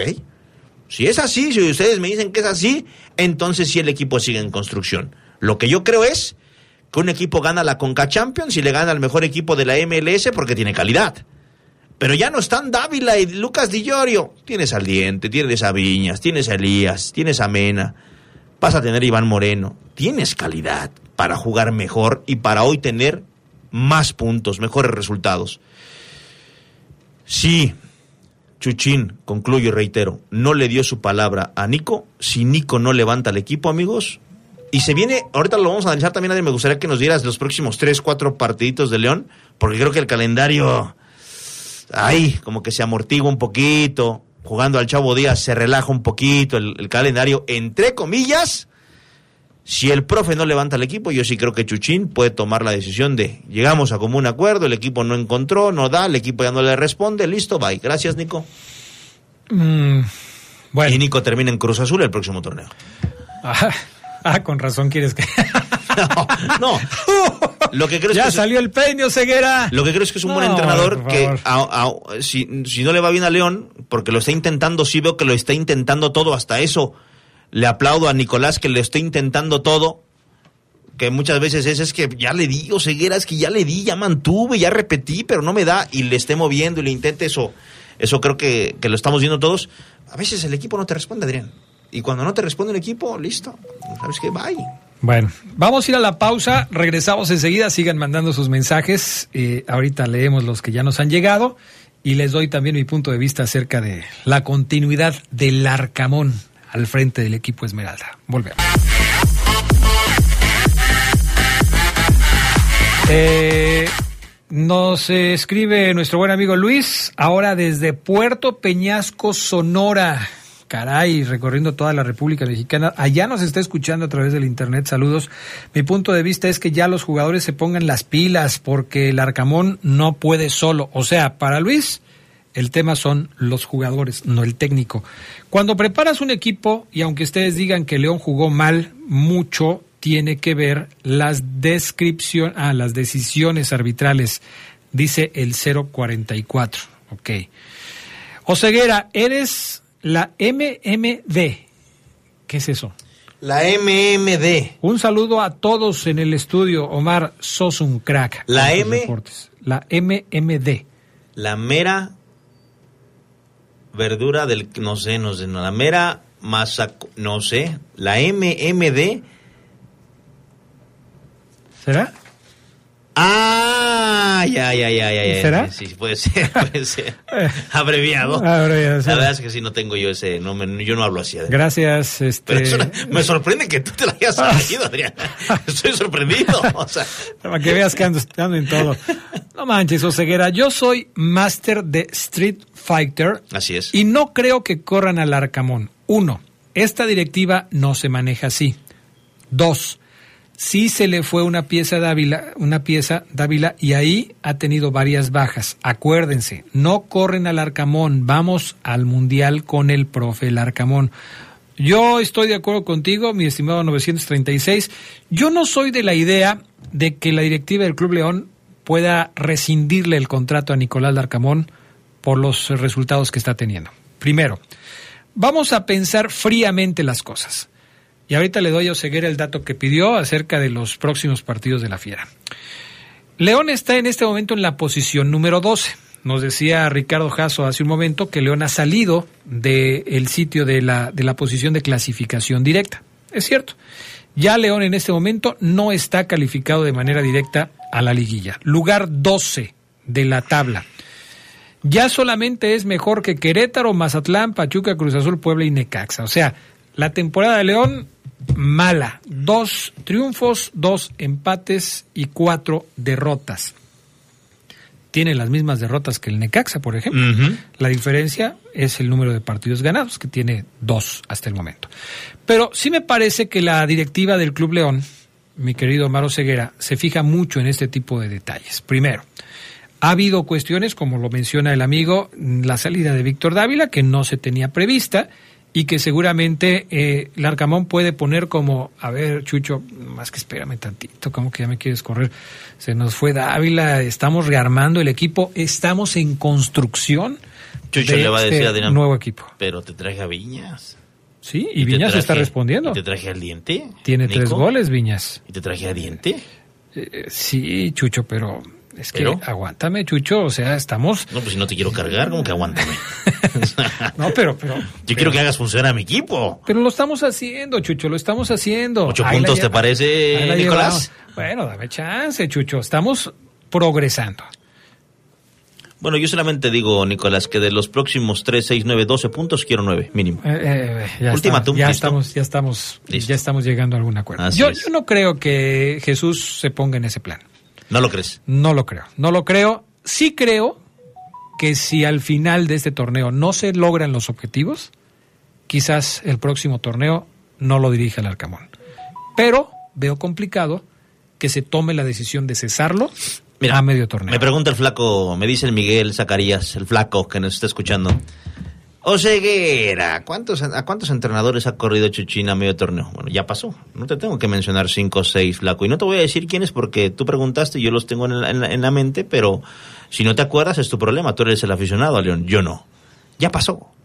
Yo lo que digo es, si el León entra en crisis, Adrián me pregunta, Oseguera, ¿para ti todavía no es crisis? No.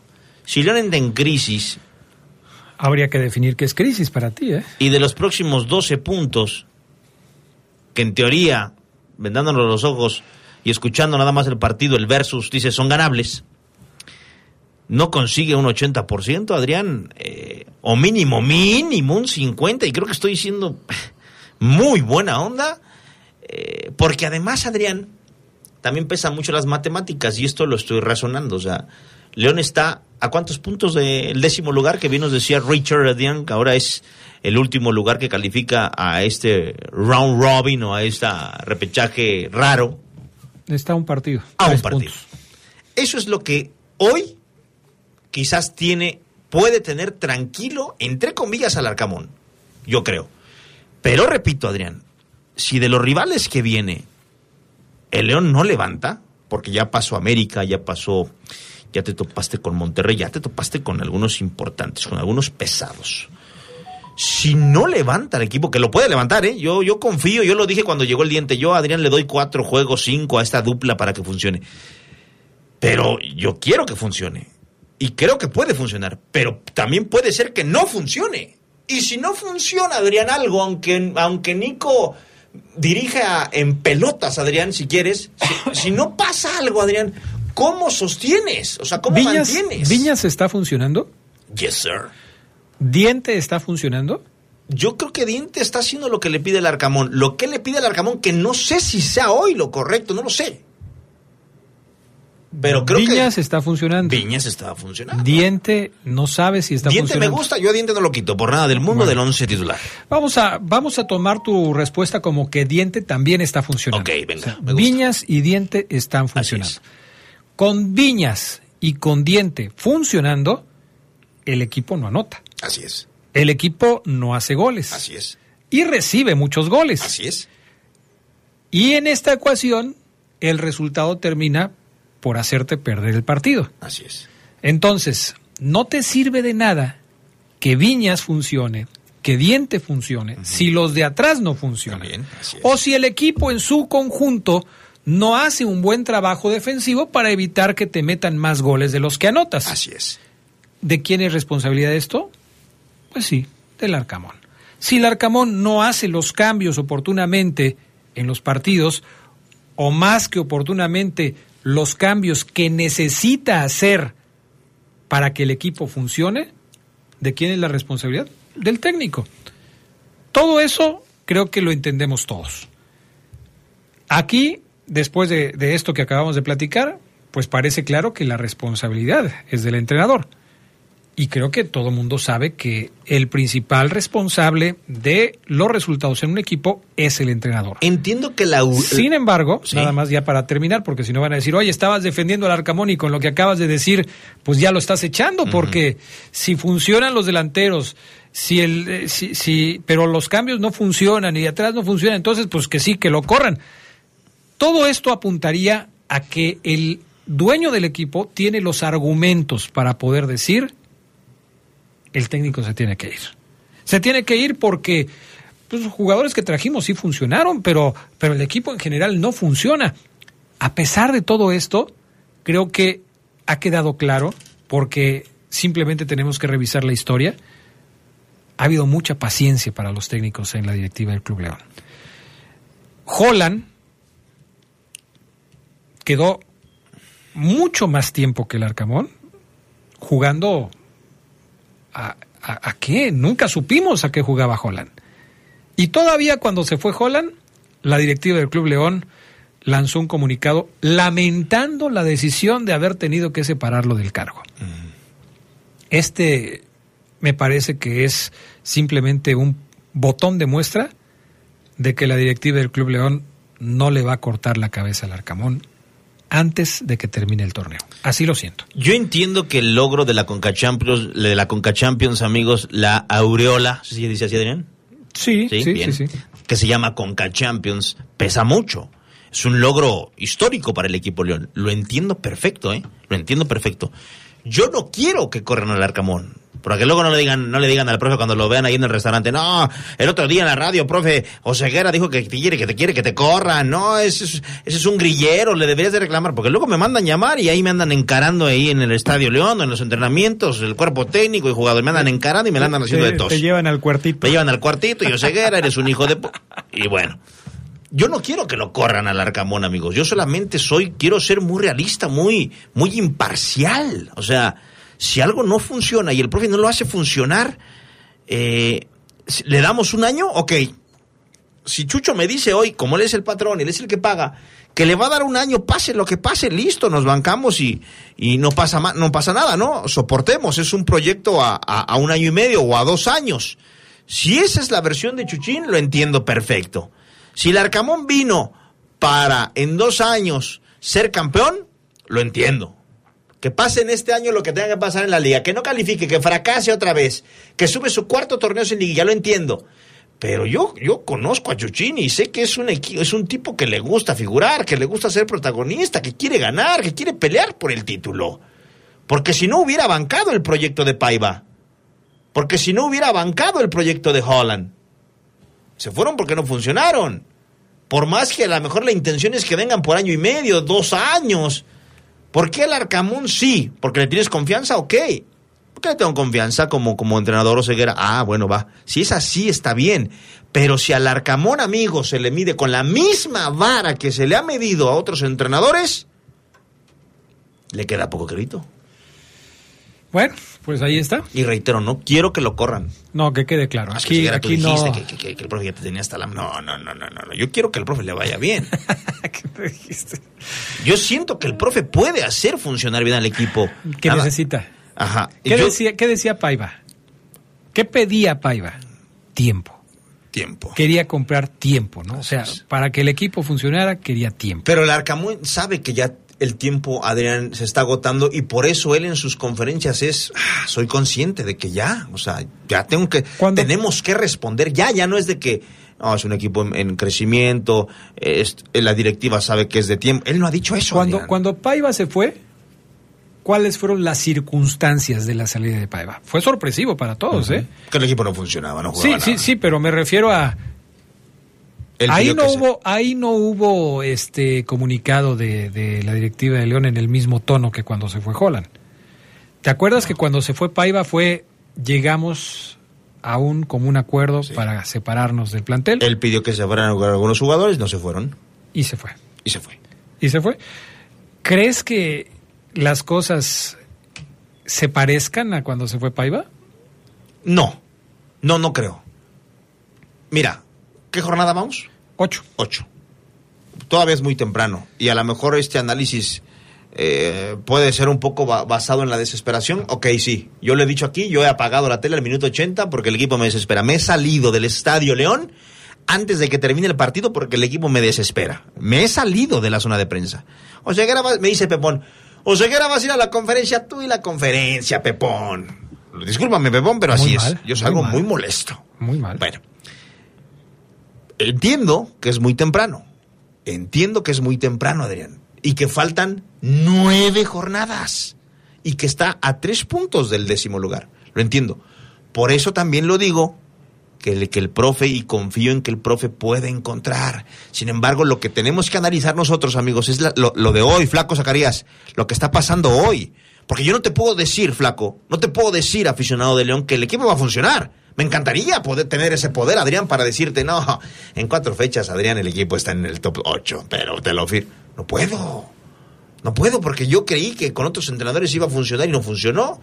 Y, me he llevado grata sorpresa. Entonces mi obligación es decirles lo, o analizar lo que hoy está pasando y que está teniendo problemas para que funcione. La pregunta es clara, Adrián. ¿Has visto mejoría en estos cuatro partidos que no ha ganado? ¿Has visto que el equipo, bueno, mínimo vaya hacia arriba? O sea, esté subiendo un poquito su rendimiento, ¿no? Yo no, pero tú, tú, sí, ¿no? Tú estabas diciendo que el partido contra Monterrey se veía mejor. Fíjate, si, fuera una resbaladilla, Adrián, quizás contra Monterrey, en el primer tiempo, el ah, profe la inclinó poquito. Pero en efecto, coincido contigo, o sea, es es un nivel parejo, o sea, es una, está como el cerro que está aquí en Lagos de Poner, como dicen, el cerro de la mesa, Adrián. Así el nivel de León, así. Si un equipo se ve así, con, con una proyección que difícilmente va a mejorar, pues hay que tomar decisiones importantes, duras, complicadas, difíciles. De esas, Adrián, que luego, tac, te fracturan. Pues complicado. Vamos a la pausa, ya cada quien saque sus propias conclusiones. Cero por cero, Pachuca y Santos, minuto 29 de la primera parte. No se hacen daño, regresamos enseguida.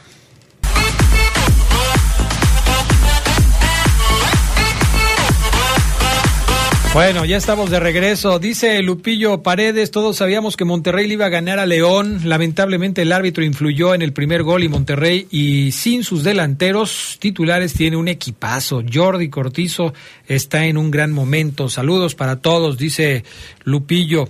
El chutazo Águila dice que el Arcamón no termina el torneo, que llega hasta la fecha 12 ya le preguntó a la Moni Vidente y seguramente ya le dijeron, ¿eh? Todos los, todos los equipos en esta liga, dice el 748, todos los equipos en esta liga caen en ese tipo de baches. Pero bueno, Oseguera nombra tres posibles candidatos según tu criterio. No, no, espérame, todavía no. O sea, ya vas a. No, no, no, todavía no. ¿Ya vas a candidatear a Oseguera? los candidatos todavía no, guardemos un poquito más. Sí, todavía no. Buenas noches eh, a todos ustedes, saludos. Este partido contra Monterrey le ganó el Tano de calle al Arcamón, mejor plantel. Y por último jugó el rival sin delantero, sin titular. Si no le meten seis, dice el 884. Eh, dice eh, Adrián Castrejón, buenas noches. ¿Cuándo regresa el becario? ¿Quién es el becario? Dice el 978. ¿Rolas? ¿Ya no trabaja aquí? No sé, no sé si a él se refiere. Aún recuerdo cuando el único problema de León era que Di no la metía y no este quilombo. Éramos felices y no lo sabíamos, dice el 550. ¿Extrañan a Di, a Yo no. No, ¿verdad? Creo que no. En fin, bueno, ahí le dejamos. A ver, eh, oye, esto que platicamos en la tarde, ¿se ha movido algo el tema de, de, lo del Tecatito que jugó con el número 16 y que ese número ya lo tenían antes y que se equivocó la liga? Y que, ¿Crees que vaya a pasar algo con eso? No, no creo. No, no Adrián, porque como te lo digo, y alguna vez, hace años, ya no me acuerdo, me estaba tratando de acordar hoy en la tarde que había sido el tema que igual a la afición se encontró con una publicación similar, es que no me acuerdo de qué. Y a mí en ese momento el profe Rodrigo Fernández, al cual le mando un saludo, ya tengo rato que no lo veo al profe Rodrigo, ya está muy metido en su oficina, por eso es blanco, blanco, blanco. Y él me dijo que en aquellos años, eh, que ya tengo años cubriendo al profesor Rodrigo, me dijo, Omar, cuando ya viene autorizado por la liga, o sea, no, no es error nuestro. O sea, ya viene firmado, o sea, sellado, ¡tac! ¿Qué número va a usar Nicolás Federico el 16? Listo, 16, súbanlo. Sistemas, tac, tac, tac, tac, tac. Se da a conocer, listo, se publica, listo. Digo, el Tecatito Corona. ¿Por qué dije el diente López? Tecatito Corona, ¿qué número va a utilizar? Tac, tac, ese número, ok, se da de alta, se anuncia en la página. Si hay un error, y si hay una falta al reglamento, amigos, que en efecto, porque están publicando el reglamento, la liga lo va a tener que asumir. No el Monterrey. Porque, repito, no el, el, Monterrey no le asignó ese número ayer, ni. o antier, ni una hora antes del partido. Pero te repito lo del, lo del Puebla. El Puebla dice que va a apelar y que tiene todos los argumentos para que la liga, no, la, la federación no le quite los tres puntos. ¿Por qué? Porque dice la gente de Puebla, oye, este federación, pues es que yo quise registrar a mi entrenador ante la federación, eh, el entrenador de la sub-17, yo lo quise registrar como auxiliar de Carvajal, que es mi nuevo técnico. ¿Cómo que lo quise? O sea, lo quise registrar, pero la plataforma no me dejó registrarlo. ¿Por qué la plataforma no te deja registrarlo? Porque no puedes registrar a un técnico que está en la sub 17, sub 20, sub 13, sub lo que sea, que es el director técnico, no lo puedes registrar en el primer equipo, en el mismo torneo, porque no te deja avanzar. Cuando tú estás haciendo un trámite y la computadora te dice, le pones el, el, enter y no te da. No te... Entonces, tiene un candado este tipo de cuestiones y no te deja. O sea, lo, trataron de... Oye, fulanito de tal va a ser el, auxiliar de Carvajal en la primera división. A ver, dale el enter. No, es que no me lo acepta. Pum, a ver, dale otra vez. No me lo acepta. Y no. Llegan al partido y entonces le dicen al, al árbitro, oye, para que no vaya a haber problema, Omar Ceguera, que era el técnico de la sub-17, va a ser hoy ya, a partir de hoy, ya va a ser el auxiliar de Carvajal. Por eso está en la banca. A partir de hoy. A partir de hoy. Te aviso que durante toda la semana estuvimos tratando de meter esta información en la, en la página de la federación y no nos dejó. según la versión del Puebla, el árbitro les dijo, ah, ok, está bien, ahorita lo apuntamos, lo ponemos aquí en la cédula. A ver, ¿cómo dijiste? Oceguera, ok, apúntale, Omar Oceguera, auxiliar de Carvajal. Este, no lo apuntaron en la página porque no los dejó. Ok, pum. Pasa otra semana. Vuelve a pasar lo mismo. No lo pueden registrar en la federación. La gente del Puebla no se le ocurrió llamarle por teléfono a alguien, lo quisieron hacer a través de la página. Segundo partido, lo vuelven a hacer lo mismo, el árbitro, ok, aquí te lo registramos. ¿Cómo se llama? Oceguera, ok, con H, ¿verdad? Oceguera. No, no, ¿cómo con H? Sin H, Oceguera sin H. Ok, ok, va, pum. Y lo apuntan otra vez.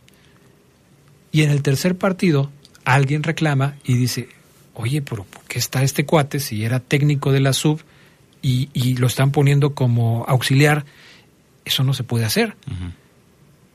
No lo están registrando o más bien, este que está aquí, este señor Oceguera, que no era el técnico de la sub, ¿por qué está apareciendo en la banca del Puebla? Pero ya había aparecido antes. Ya había aparecido antes. Y fue cuando se destapa todo este asunto. Entonces, cuando a Puebla le dicen, oye, pero pues, ¿por qué me estás reclamando a mí? Yo traté de hacerlo en la página y no me dejó la página. Y le dije al árbitro y el, y el árbitro me dijo que estaba bien. Pero ya había salido de la banca ante los partidos anteriores de la liga. Ya había dos partidos. Es que ya me perdí en el tema, ya no le di seguimiento porque yo había entendido que en la hoja de la alineación, tú siempre en cada partido entregas quién puede ir un día Fabián o puede ir un día yo. Sí. ¿Te acuerdas quién, quién nos turnaba? Que se turnaban más, coro.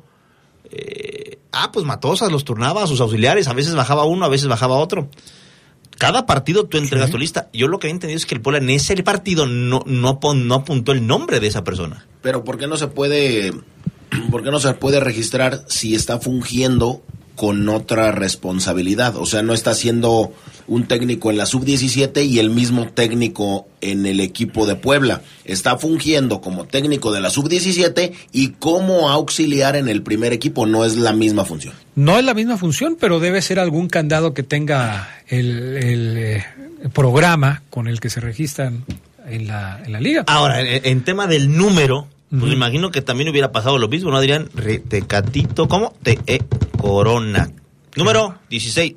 Ah, no me lo da no me lo da porque ese dice ya, ya estaba registrado. Se supone, ¿no? Pero se, bueno, se supone si el programa está bien hecho. Pero cuando tú diste de baja al que tenía el 16... Y luego lo diste de alta con la autorización de tu liga. Sí, pero cuando tú lo diste de baja, el 16 ya no existe.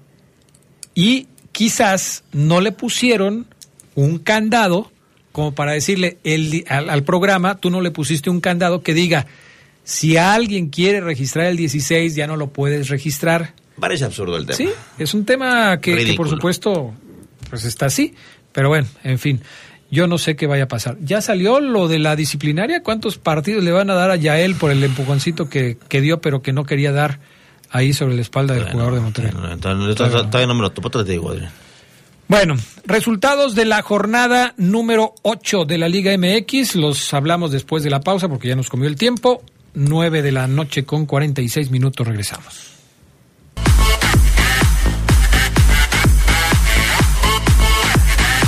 A ver, el que venía manejando ya llegó, el que venía manejando ya llegó a su destino, el 209, y dice que para que este León pueda ganar lo que necesita es preparar el partido ahora contra los Cholos. Primeramente, ver sus partidos de Cholos, cómo juegan de visitante y plantear el encuentro de la mejor manera para ganarle. Le pudo haber ganado a Monterrey si lo hubieran estudiado y aún más que no tenían a sus delanteros. Si el portero de Rayado siempre cobra sus saques de meta a gran velocidad para sacar ventaja y jugar al contragolpe, siempre lo hace y nunca lo estorbaron para evitar que nos hiciera daño. A León le hace falta ser más canchero, le falta colmillo, siempre juega demasiado limpio y nunca reclama con autoridad. Siempre agachan la cabeza, van a, ganar hasta que Elías y el avión desborden por sus bandas y llenen de centros para que Viñas y el Diente las metan. Este equipo de León en el ataque es el mejor que ha tenido desde que regresó a la primera división y bueno, pues no, no funciona. Eh, preguntaba Soseguera cuáles son los partidos que le restan a León. Los próximos cuatro decías, ¿no? Sí. Jornada nueve contra Tijuana, aquí. Jornada diez contra Querétaro, allá. Jornada once contra Atlas, aquí. Jornada doce contra Santos, allá. Esos son los próximos cuatro partidos ¿Cuántos puntos de esos cuatro? Mínimo nueve, yo creo, Adriano. Siete. Ah, caray, ¿nueve? Siete ya, sí. Bueno, pero eh, ¿son los Siete que sería- deseas o son los que crees que van a conseguir? Siete serían buenos, nueve muy buenos, nueve excelentes, doce perfectos. Seis, cuota mínima. Bueno, lo- ah, nada más aquí hay que hubo una este un movimiento aquí porque el del Atlas lo pusieron hasta la hasta el 24 de octubre. Los dos que vienen para León son contra Cholos aquí y luego contra Querétaro allá y luego contra Santos. Luego el pendiente, ¿no? Adelante que se juega. Ah, no sé si no juega. ese Se juega, creo que en 10. Es que es el eh, ese es el, del 11, el León contra el Atlas, que es de la jornada 11, lo van a jugar hasta después de que jueguen contra Toluca. No, pero hay un pendiente de, de León. Acuérdate que tiene un partido menos. Eh, Ponle ahí en, partidos reprogramados. Es contra Juárez, creo, o contra. Partido pendiente de León. Sí, ¿no? No, no, ¿No? tiene ningún partido ¿Seguro? pendiente. ¿Estás seguro, ver, partidos reprogramados. Dos partidos reprogramados. Monterrey contra Cholos y, y Gallos contra América. Olvídalo, entonces. No, no tiene mal. ningún partido reprogramado. Tiene los mismos partidos jugados que todos los demás. Nada más, el, el único detalle que te digo es que el partido contra el Atlas lo pusieron hasta después de la jornada número 12. Lo confundí con el femenil. Perdón, es el femenil el que tiene un partido Ay, pendiente. bendito sea Dios. Que por Discúlpame. cierto, ganó la femenil ayer, ¿verdad? Y bien, 3 Al San Luis. Doblete de la brasileña, Adrián. Ah, mira, muy bien. Bueno, eh, así están las cosas. Entonces, ¿cuántos dijiste? ¿Siete de, siete de doce? Seis, mini, seis es la cuota mínima. Siete buenos. Nueve muy buenos. ¿Pero qué estás diciendo? ¿Lo que crees que va a pasar o lo que esperas que suceda? Ah, no, lo que creo que va a pasar así jugando la, la adivino, eh, que el, eh, el León 6, suma 6. O sea, la mitad Sí. de los que siguen. Sí. Sí, porque tampoco es de que se levante y, ¡ay! se convierta en un super equipo, pero sí que gane, pierda, gane, pierda. Iba a decir 7, fíjate, dos ganados y uno empatado. Pero creo, me estoy viendo creo muy positivo. Ya anotó el Pachuca. Ya anotó el Pachuca. Es que son de los próximos cuatro partidos, son dos locales, dos visitantes, pero hay dos visitas consecutivas, contra Gallos y contra Santos.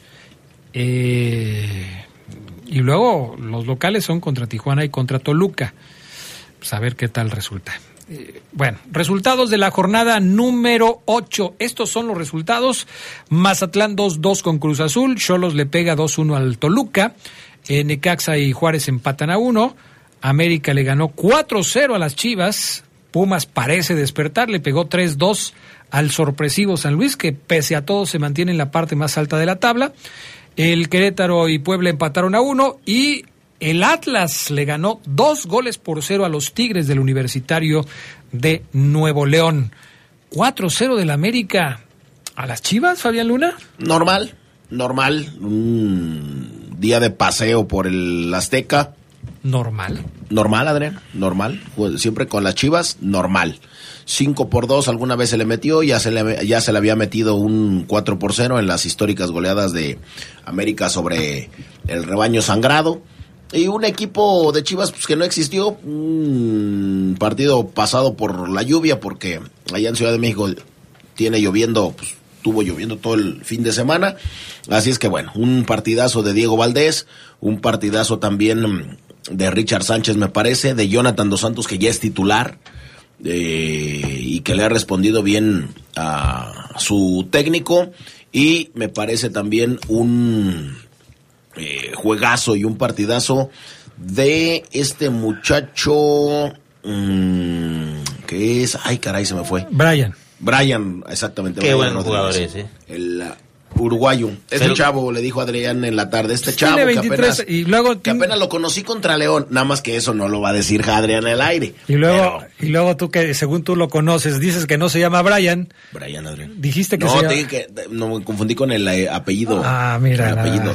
Paul Brian Rodríguez Bravo. Así es, Él un es tipo uruguayo. que a veces se de tanto desborde que tiene, como que el desborde lo desborda y se vuelve loco como una chiva loca, pero Es bueno, es la bueno. verdad eh, es interesante, es de lo más eh, interesante que tiene América a la ofensiva junto con el cerebro de Diego Valdés, un equipo de Chivas que de verdad da lástima, da pena. eh, y que bueno, vamos a ver cuánto Ah, pero- pero- todavía Paunovic lo dejan por ahí. ¿Pero qué, Adrián? Pero Chivas no anda mal. Chivas es sexto lugar Ah, de la ¿no? ¿Y tabla. cómo lo viste tú Muy ante mal. América? Muy mal. Muy mal. Pero es un partido, Fabián Luna. Es Chivas, como si te dijera, pues es que es que Chivas enfrentó a Puebla, enfrentó a Mazatlán, enfrentó a San Luis y enfrentó a Ah, por eso no andaba ¿Y mal. tú por qué te ríes? O sea, ¿qué, te da risa? Porque tal no acaba. O sea, apenas dice Chivas es un desastre. Está arrancando este, destruyendo a Chivas y tú, pero, pero, pero, pero. Pues es que, mira, No, es, que, pero es que dijo. es los que- resultados no, es que de dijo, Chivas. Es que Chivas, Chivas no, pero Chivas no anda mal. ¿Pero qué? ¿Cómo que pero? Chivas le ganó a León 2-1, le ganó a San Luis 3-1, le ganó a Necaxa 2-0, tres victorias consecutivas en el Los arranque del tres partido. de esos equipos no valen idem. ¿Cómo no? Si San Luis es el líder de la competencia. Nomás ese. Ah, nada más ese. El León es una pena, una lágrima. Ojalá empató hubiera con Juárez. descenso para que se fueran a la B, pero no lo hay, Adrián. Ay, por favor. Tiene, eso sí, tiene tres derrotas consecutivas, lo cual pues hace ya pensar en que las cosas se están complicando para Paunovic. Perdió 2-1 con Santos en la fecha 6, perdió 2-1 con Rayados en la fecha 7 y perdió 4-0 frente al América. en la Una ocho. vergüenza el nivel que tiene Eric Gutiérrez. Y que yo estaba viendo eh, por ahí un programa de unos colegas que decía, ¿cómo criticaron a Peláez cuando trajo a... no recuerdo quién? Y sí, lo mataron a Peláez, me acuerdo perfectamente, en Chivas. Y ahora que Eric Gutiérrez tiene un nivel pésimo, paupérrimo, nadie habla de Fernando Hierro y nadie lo critica. Y tenían toda la razón. O sea, ¿por qué? Porque es español. ¿Por qué? Porque crees que al mexicano sí se le puede tirar y criticar a, a- Ricardo Peláez. Y me acuerdo perfectamente. Y sí, Eric Gutiérrez es una broma, Adrián, en la media cancha del equipo de, de las Chivas. Junto con otros. Lo de Alexis Vega, que a mí me fascina y me encanta cómo juega. Pero en los, en los partidos que debe de dar el do de pecho, en los partidos en los que debe de aparecer, pues no. Mira, yo, yo creo que pasa mucho con los jugadores que regresan del fútbol europeo, les cuesta trabajo ponerse a tono y muchas veces nunca lo consiguen, ¿eh? Eh, yo te preguntaba la otra vez, cuando hablábamos del caso de este chavo eh, Flores, el que Marcelo Pero Flores. Marcelo Flores es un muerto, Eh, Adrián. por, por eso, por eso. Eh, Pero lo Habla trajeron, mejor de Araujo, por ejemplo. de Néstor, el de América. el, que nunca juega. Exactamente. Ah, ahí está. Mejor de ese. Diego no. El de Tigres. El otro iba a armar una pelea el fin de semana, el de Tigres. Eh, Marcelo Flores, ahí estaba en la banca del equipo de... de- Y entró y se iba a pelear y demás. Pero bueno, en- pero ya, ya figuró, ya hizo algo importante. Entró al 72, Pelearse. nada más. Sí, nada más. O sea, ya debutó en el fútbol mexicano Marcelo Ya Flores. debutó, sí. De los que yo rescato es Beltrán, de Chivas. El Chapito Sánchez. Sánchez. El Chapito Sánchez también me, mm, me gustó. Eh, el chiquete, qué malo es. Eh, Mide como dos metros. Él debería estar jugando en las abejas de León y no en Chivas. Es malísimo el chiquete. Eh, el porterito este que tiene Chivas también. Hijo, mano. No, no, no, no, no. O sea, ¿El que jugó, el guacho? Sí, a mí me parece muy malo y tengo por lo menos dos torneos diciendo que es malo, o sea, no me gusta a mí. Y bueno, pues ahí los de siempre, Alexis Vega, el Cone Brizuela, eh, ¿quién más? Bueno, el Cone Brizuela no voy a dar, están, están, o sí está ahí, el Cone Brizuela. Sí, Sí, es jugador de Chivas. sí. Ahí está todavía. entonces sí. Eh, es que no hay mala memoria. Sí, no, pues ya déjalo así. Mira, vamos a platicar mejor de, de- de lo bien que hizo el América y así déjalo, porque ¿A ya se te nos gustó acabó. el partido?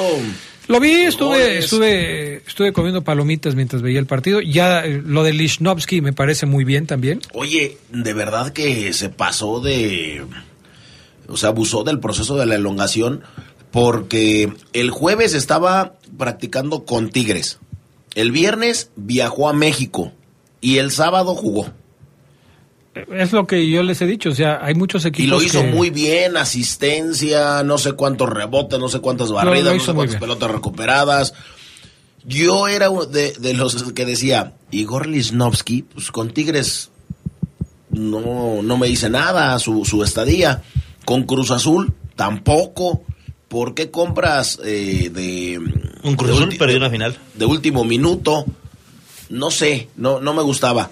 Ahora, para mí, estos que tú le hayas ganado a Chivas no me dice absolutamente nada. Nada. Que América va viento en popa, que América va mejorando. No, le ganó un equipo del montón. Como lo es León, como lo es Chivas, como lo es estos equipos en la campaña. Gracias, Fabián Luna, ¿eh? Gracias, Gracias por compartir. A eso vino hoy. de- A eso vino. A eso vino. A eso vino. A eso, a eso apareció el día de hoy. Le tenía que decir. Hombre, pues gracias. se dijo además. gracias, Omar Ceguera. Descansen, buena semana. Gracias a Brian Martínez. Gracias también a Jorge Rodríguez Sabanero. Que tengan buena noche. Descansen mañana a las 2, si Dios quiere. Estaremos aquí otra vez en el poder del fútbol.